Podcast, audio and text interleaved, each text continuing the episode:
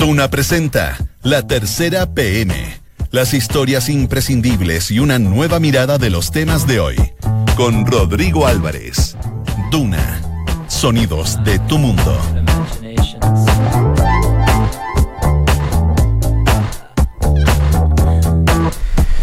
Dos de la tarde con tres minutos. ¿Qué tal? ¿Cómo les va? Buenas tardes. Bienvenidos acá a la tercera APM por Radio Duna 89.7. Es una de las plataformas donde usted nos puede escuchar, saber y orientarse respecto a lo que está pasando en el país. Las otras, por ejemplo, son Facebook Live, donde nos puede escuchar, pero también mirar. Y en todas las plataformas de la tercera.com. Acá en Santiago, en la capital del país, hasta ahora hay 25 grados de temperatura. La máxima se espera para la tarde que llegue a los 28 grados. Vamos de inmediato con los títulos. ¿Qué es lo que trae en esta jornada? de día jueves, la tercera PM, se lo contamos de inmediato.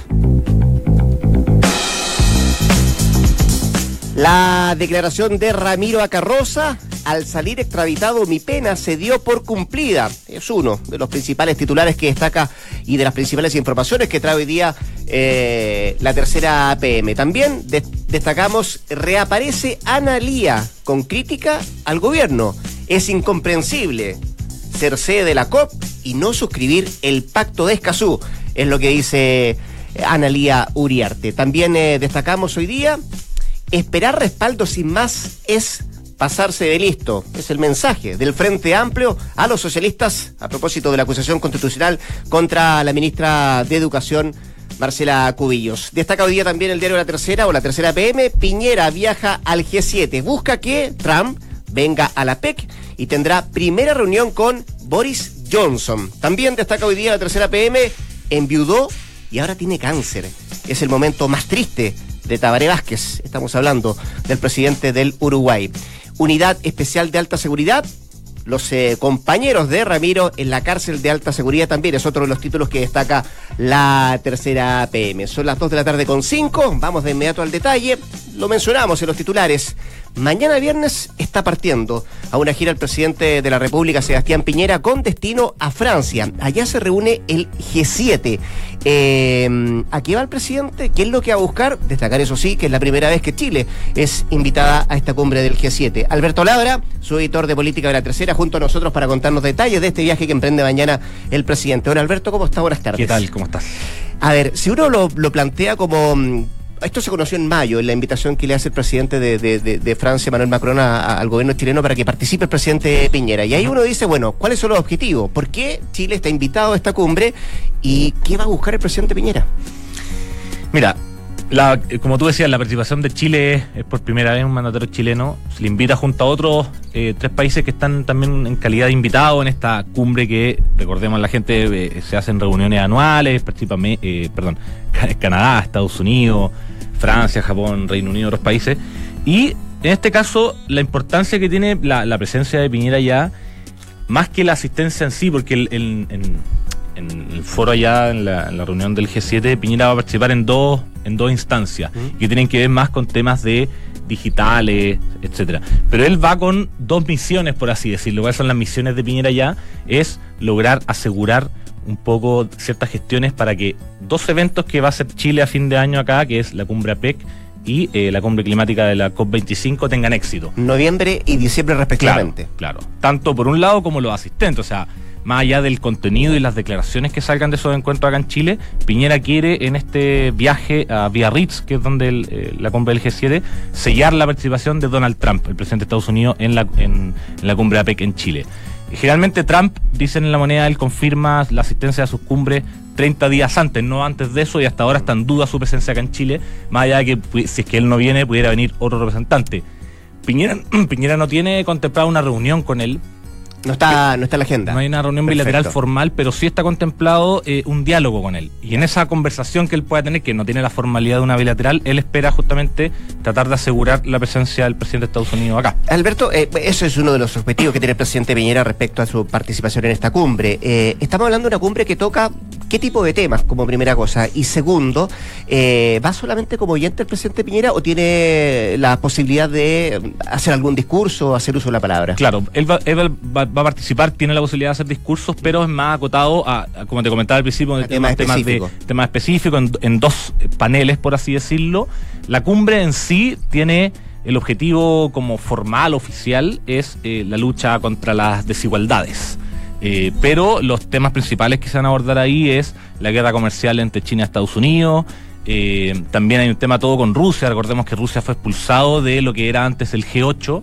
Y Emmanuel Macron antes del, de la cumbre iba a tener un, encuentro con Vladimir Putin en el fondo. Entonces, todas esas implicancias, pero la guerra comercial y temas climáticos van a ser parte importante de la cumbre del G7 y justamente en la antesala también de lo que va a pasar en septiembre en Nueva York y en, a fin de año en Chile con la COP25.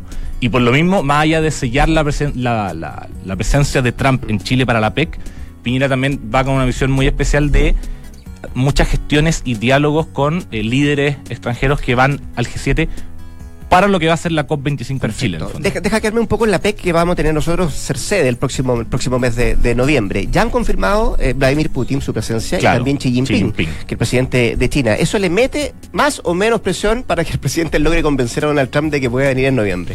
Yo creo que quizá ahí, si es que a Trump le interesa participar en la PEC en Chile, la presión está más, en este caso, en Trump. Mm. Vendrían, claro, dos, Xi Jinping y Vladimir Putin guerra comercial eh, ahí en el aire, en contexto. ¿Para qué voy a venir a meter acá? ¿Para qué me voy a meter? O para que también no, no marginarse en el fondo y quizás estar con ellos y poder poder también tener ocasión de diálogo en paralelo con, esos mandatarios acá. Y en el caso de la COP25, que es un mes después, que es en, eh, en diciembre, eh, y ahí tiene una conversa, decía esto, muy importante con Boris Johnson.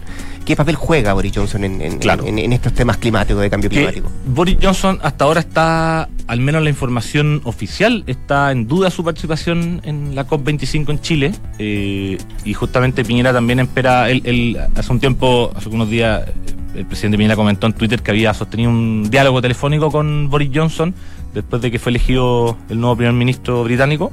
Y eh, justamente en, el encuentro que él va a tener con él en Francia, eh, también quiere apostar a que él venga para acá. Pero también, eso por el lado de la COP25, pero también para retomar un poquito el diálogo que Piñera va a tener con Trump, más allá de que venga la PEC, también hay un punto que dicen en la moneda que es importante, que si bien Estados Unidos se salió del Acuerdo de París climático, su participación o, carácter vinculante en eso rige hasta el 2020. Entonces Chile también quiere al menos poder ver qué colaboración puede tener el gobierno de Estados Unidos para el evento COP25 en Chile. En el caso de lo que va a pasar en Francia, eh, cuando viaje el, presidente el día de mañana, em, al final de la cumbre ahí se firma un acuerdo, ¿no? Eh, eh, ¿cómo, le ha ido al G7 en, épocas pasadas respecto a, las veces que se han reunido? ¿Todos coinciden o hay algo en que En, en este caso, hasta ahora la información que ha, que ha difundido también la prensa, la prensa francesa es que Emmanuel Macron tiene descartado por el momento que haya una declaración conjunta del G7 justamente por las divisiones que hay en distintos temas, en el fondo. Y eso hasta ahora, eso es lo que me preguntaba, ¿no? en el fondo, sí, que el G7 va a sacar una cosa conjunta. Parece que Macron lo tiene descartado por el momento. Justamente porque no hay un consenso, En, los temas principales que se van a abordar, que es, o sea, si va a estar eh, Estados Unidos ahí, el tema de climático, no sé si va a haber un consenso con, entre Estados Unidos y el resto de los países, por ejemplo. Perfecto. El tema de la guerra comercial también. Esto es del 24 al 26 de agosto. Exacto. Después Piñera pasa a Portugal eh, y, bueno, y para redondear quizás también la presencia, todo lo que hablamos de, los mandatarios que estén en Chile para la COP25 y la PEC, que es lo que va a tratar de, amarrar allá a Piñera en, la cumbre, va a también dar como resultado si los eventos que organiza Chile, este liderazgo que Chile eh, internacional que quiere aprovechar justamente con estos eventos, tiene efecto o no, en el fondo, si las cumbres se van a desinflar o no, con baja presencia de los mandatarios más importantes, si, si él puede empezar a amarrar gestiones respecto a las declaraciones que vayan a salir por el tema climático acá en Chile para la COP25. Si él le va mal en eso, también va a ser un, un revés un poquitito para la administración de Piñera en temas de estos eventos tan importantes a nivel internacional. Ya, pues vamos a ver que, cómo le va el presidente en Francia y si logra concitar esta, esta posibilidad de que pueda venir Donald Trump o, confirme su participación en la PEC en noviembre. Exacto. Eh, don Alberto Labra, su editor de política de la tercera, como siempre, muchas gracias. Gracias, Rodrigo. Dos con doce. En Duna Escuchas la tercera PM con Rodrigo Álvarez. Desde la llegada a nuestro país del eh, llamado comandante Ramiro, de Mauricio Hernández Norambuena, extraditado desde Brasil hacia nuestro país, han ido conociéndose varias cosas. Eh, por lo pronto, eh, hemos conocido más detalles de, su situación, en la cual se encontraba en, Brasil, en la cárcel, y por cierto también su futuro respecto a cuánto podría recibir de pena, pero también otras cosas más que se han ido apareciendo.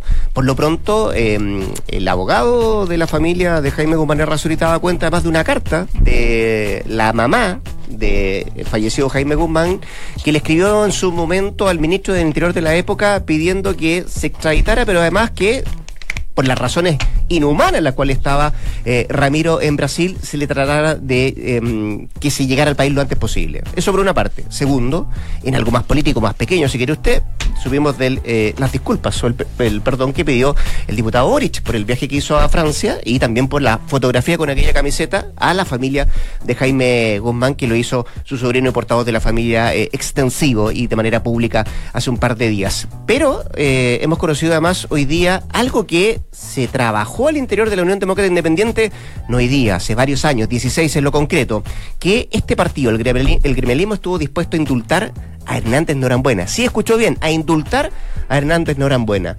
Esta historia la conoce al detalle, al dedillo, Sebastián Minay, periodista de Tercera PM, que nos viene a contar detalles de esto que en algún momento pasó por la cabeza, no de uno, de varios dirigentes de la UDI. ¿Qué tal, Seba? ¿Cómo te va? Buenas tardes. ¿Cómo está, Rodrigo? ¿Todo bien? Todo perfecto, sí. De hecho, yo lo viví porque reporteaba UDI en ese tiempo. ¿En ese entonces? Sí, sí, sí. Anteayer, así, 16 años. 16 años nomás. Nada de tiempo.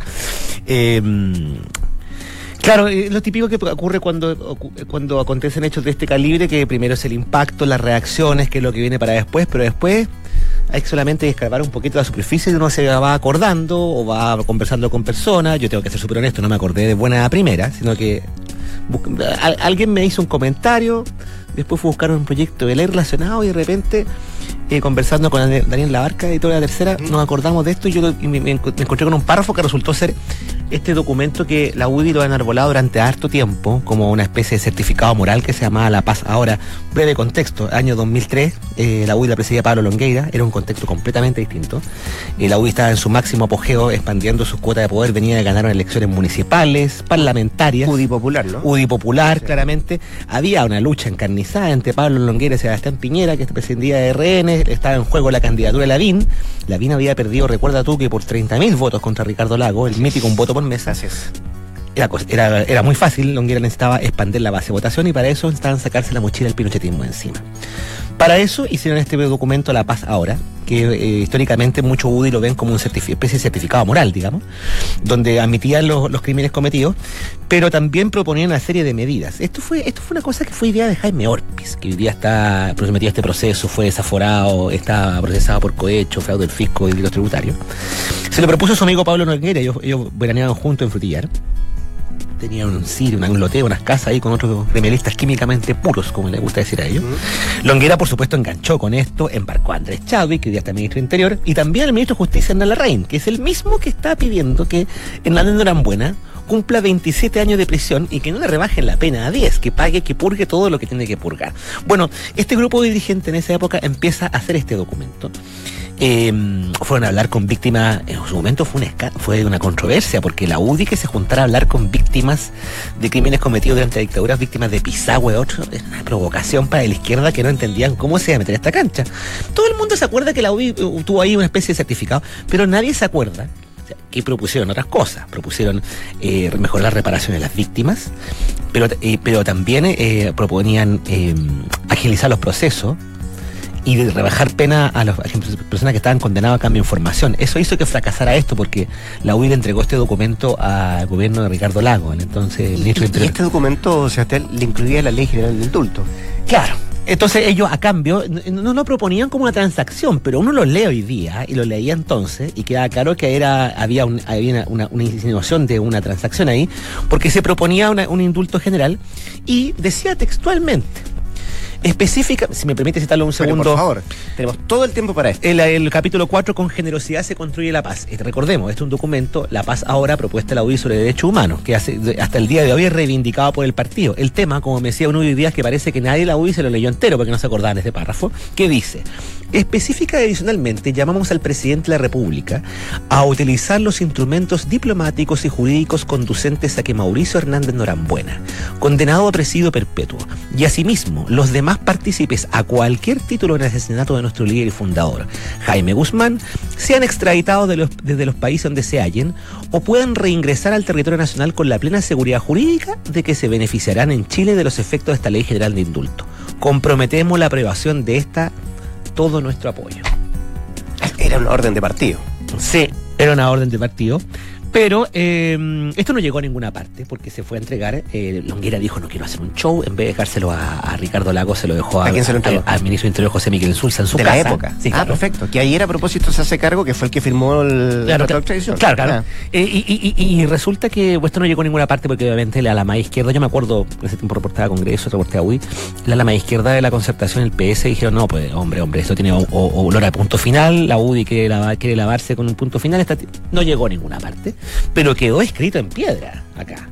Y hoy día en la mañana intentábamos reconstruir esta historia. ¿Sabes tú que todos los agentes de la UDI, vigente entonces y vigente hoy día, que fueron contactados para esta nota, No muy acordaba. poco se acordaba. Ya. O decían no acordarse. No voy a echar al agua a quienes, O- pero la o se- mayoría o se acordaban de las- los primeros párrafos, pero no los No, más y cuando, uno le- abajo, y cuando uno le leía esto, era no me acuerdo, o la otra respuesta era, ah, no, eso fue idea de Longueira. ¿Ah, sí? Claro, no voy a, no voy a echar al agua a quienes. No, pero, pero tú sabes quién lo redactó esto, ¿no?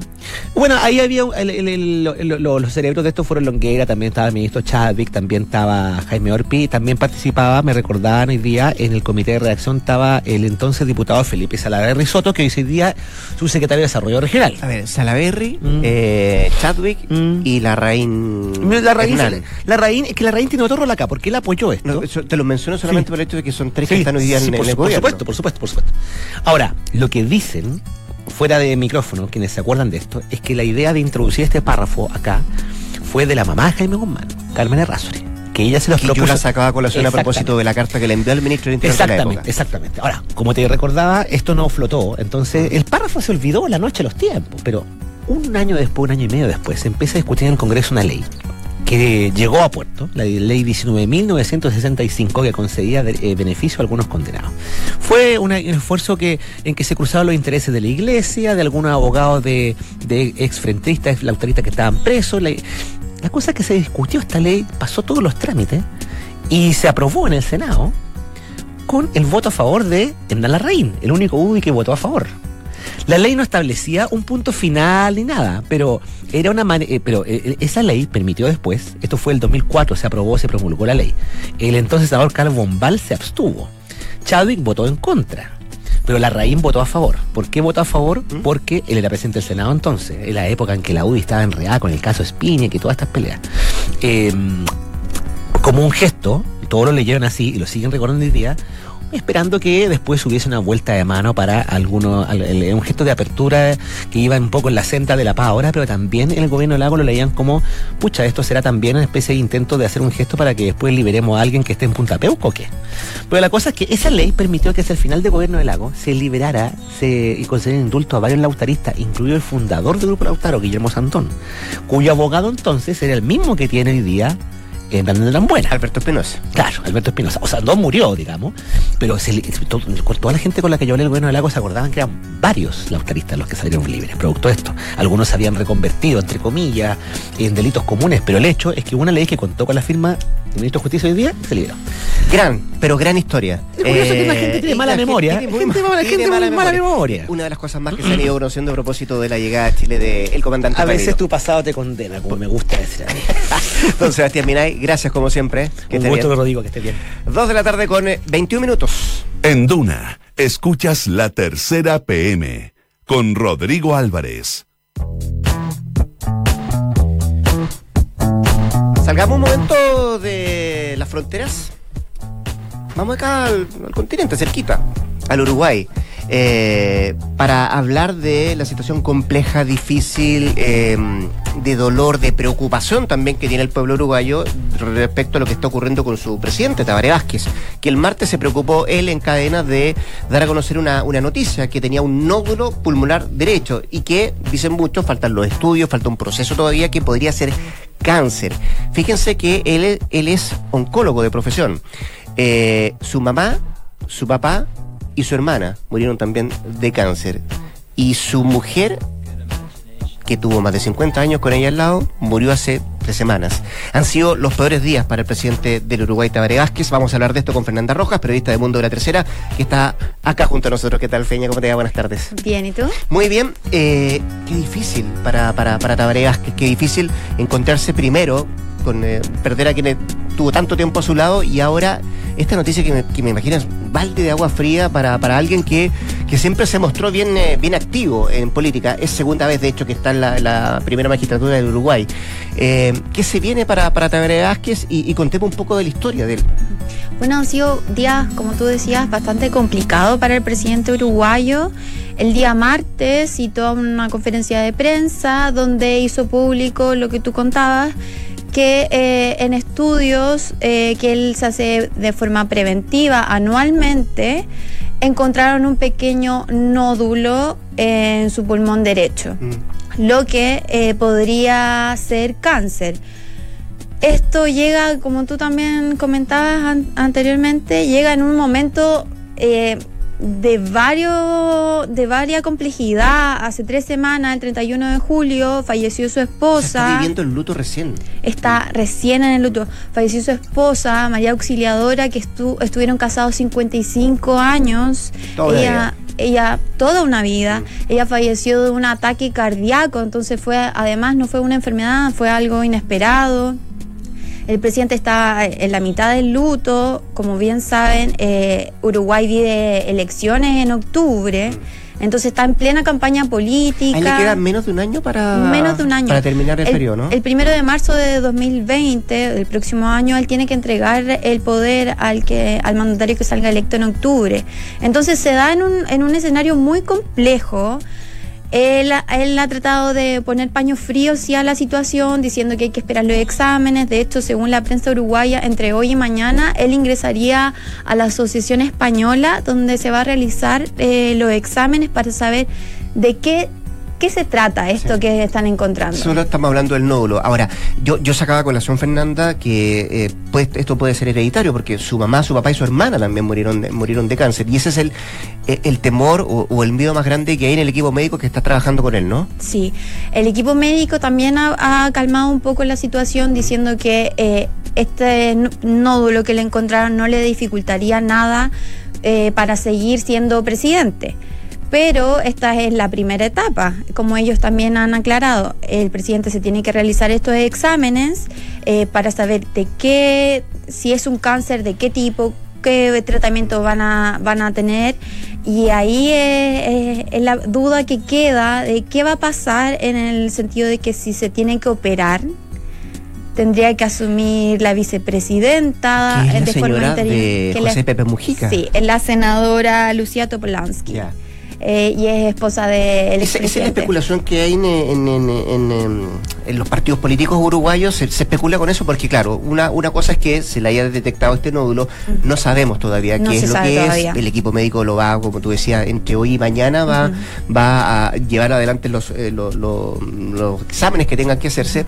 Pero si eh, en los pronósticos más pesimistas aparece que efectivamente se trata de un cáncer, él tendría que lidiar con esto, o sea, someterse a procedimientos. Tengo entendido que él también eh, se especializó en, en radioterapia. Sí, Sí. justamente por lo que tú comentabas, él a los 24 años dejó de fumar.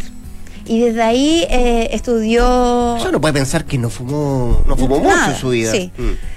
Eh, estudió medicina y de ahí se especializó en oncología por la muerte de su padre, su hermana y su madre por cáncer también. Entonces, el equipo médico ha tratado de decir que todavía no podemos hablar de cáncer, pero que eh, existe un riesgo que sea algo hereditario por eh, los antecedentes familiares.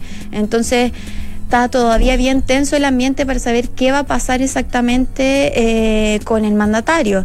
Aparte, los exámenes que se realizaría entre hoy y mañana se van a demorar alrededor de 15 días. Entonces, ahí la prensa está especulando sobre qué va a pasar, si ellos van a informar realmente eh, lo que tiene o, o, qué va, o qué medida va a tomar la presidencia. Yo, claro, yo te preguntaba por eso porque, claro, tú lo mencionabas también, estamos a um, poco menos de dos meses de las elecciones. Que son el 27 de octubre. El 27 de octubre, él después en marzo, decías tú, tiene que entregar el poder, se especula con la posibilidad de que él tenga que asumirse el tratamiento y tenga que asumir la, la esposa de Pepe Mujica, eh, pero me imagino que también eso convulsiona un poco el ambiente político en el Uruguay, ¿no? Sí, de hecho, eh, como están en plena campaña presidencial, todos los candidatos de los distintos colores de partidos políticos dieron un, enviaron un mensaje a través de las redes sociales o en el caso del Partido Nacional, que es oposición, eh, tomaron un minuto de silencio, dieron un aplauso en un encuentro que tuvieron entre, entre los partidarios y todos han, han enviado fuerzas al mandatario por esta etapa tan difícil después de perder a su esposa sobre todo.